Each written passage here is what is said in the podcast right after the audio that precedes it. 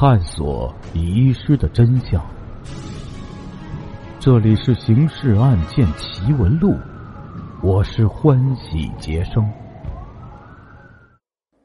时间：一九四一年，地点：东京。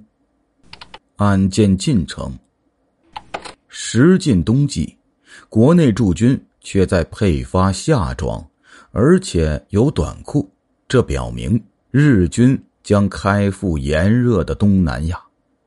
中西宫异常兴奋，频繁活动于军部和报社。接下来继续为您解密《刑事案件奇闻录》第十九号档案——风云际会上海滩第十五集。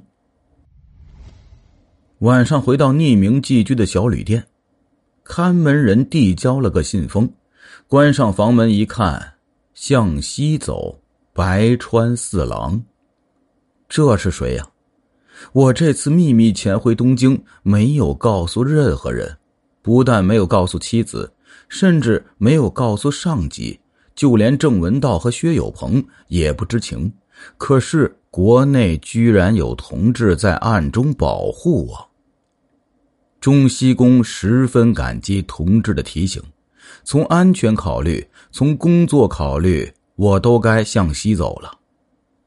国内的情报搞得差不多了，下一步还得返回中国，我现地侦查那个关特演。日本国内的驻军每日大批登船，都说要去大连参战，这信息表明日军仍然可能北进。返回中国，中西宫在大连登岸。大连满铁的同事告知，从日本来的轮船其实都是空载的，返回日本却装满了关东军的士兵。东北的关东军确实在演习，演习的科目不是陆地进攻，而是抢滩登岛。现场观摩判定啊，所谓的关特演只是演戏。一出生北击南的戏剧。战争机器一旦开动，就不能停下来。现在日本战车已经发动，一场大战即将爆发，方位向南。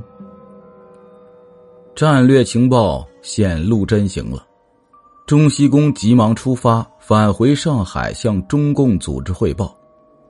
路过南京西里尤夫登车，包厢中。西里尤夫送上日军南进部署，部队数量、司令官姓名，这详实的情报表明，日军南进已成定局。中西宫长出一口气，日本的战略方向已经判定，我们的情报任务完成了。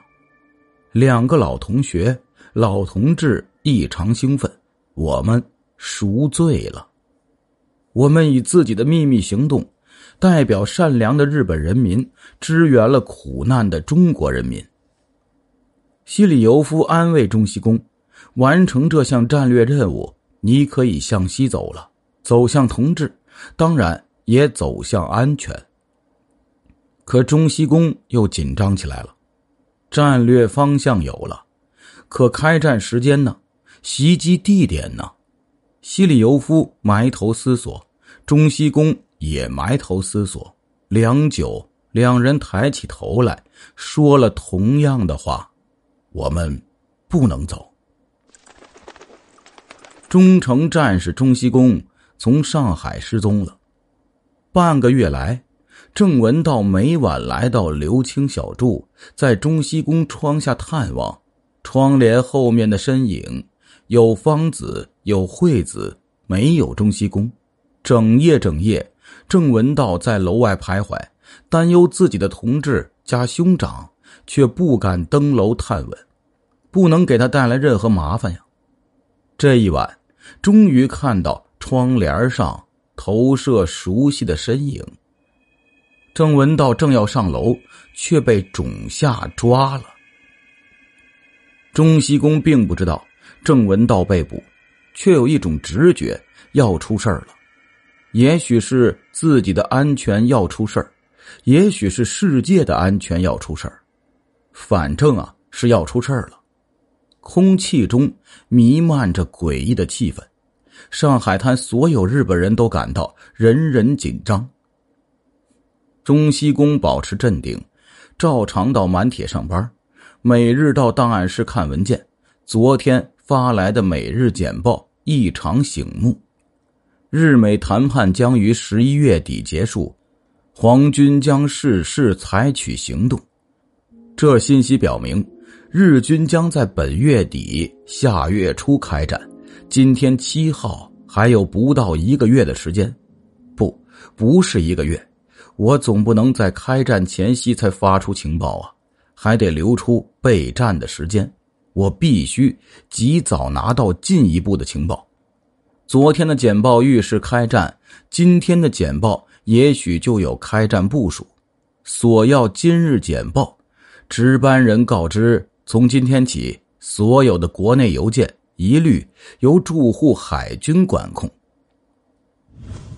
仲夏挥鞭狠打中西宫，十字架上靠着的虽然是郑文道，但仲夏把他当做中西宫了。打一边，心中骂一句：“让你的分数比我高，让你的女生朋友比我多，让你升官比我快。”只要打的你出卖他，我就能再破大案，我就能再升高官，我就能吃掉龙子。郑文道一声不吭，忍受着暴打。你打死我，我也不会出卖他。在党的情报系统中，他的作用无可替代。即使在心中，郑文道也不再念叨中西宫的名字。生怕失口暴露秘密，这郑文道早已下定决心誓死保卫中西宫，他呀比郑文道重要。这早早在何时呢？刚刚接触他时，郑文道心中呢还在反感，他是个日本的特务呀。从何时开始信任他的？从他提供日本清乡情报挽救了中国军民，从何时开始尊敬他呢？从他讲解论持久战、传授情报业务，从何时开始爱戴他呢？从他临危不撤坚守情报岗位，说不准了，也说不清了。郑文道的意识渐渐模糊，皮肉的疼痛浑然无常。脑海中浮现温馨的画面。他家的小丫头非说要嫁给我，他家的大嫂跟我学做山东煎饼，大哥他掏出日本军票交党费。种下的鞭子越打越狠，犯人已经晕厥，仲夏依然挥鞭狠打。既然你不肯出卖中西宫，那我就打死你。打死你，我就再无情敌；打死你，我就可以独吞龙子。动静出手了，制止了仲夏。仲夏不同，动静不要郑文道的性命，动静只要郑文道说出内奸的姓名。动静至今吃不准，那中西宫到底是忠诚的学生还是卖国奴？人不畏死，奈何以死惧之啊？对于眼前这个中国男儿，用刑无效，那必须采用特殊手段。熟悉中国历史的动静，想到一个成功的战例：清军俘虏明军大将洪承涛，用尽了劝降手段都不能得手。这时，皇太极的宠妃亲自出面，美人软语，那坚贞不屈的汉人就乖乖就范了。动静换来龙子，亲自交代任务。为了实现帝国的使命，你有义务献身。龙子没有拒绝这个怪异的任务，龙子也想拯救自己的爱人。中西宫必须潜入海军基地，拿到最新的情报。根据已经拿到的大量情报，综合分析。日军将南进，但是这些情报虽然可靠，却不够直接，不够确实。你从日本的战略物资储备可以判断南进才能获取资源，你从日军的备战部署可以判断南进即将实施，但是这资源需求和备战部署并不等于作战计划。何时打？打哪里？还要拿到确实情报。拿到确实情报，不能依靠道听途说，不能等待简报送达，必须行动，亲自行动去偷、去抢、去拼命。可是中西宫手边有满铁通行证，有陆军通行证，却没有海军的证件，潜入海军基地，分外危险。听众朋友，我们今天的故事就讲到这里了。感谢您的支持与帮助，并且感谢您的收听。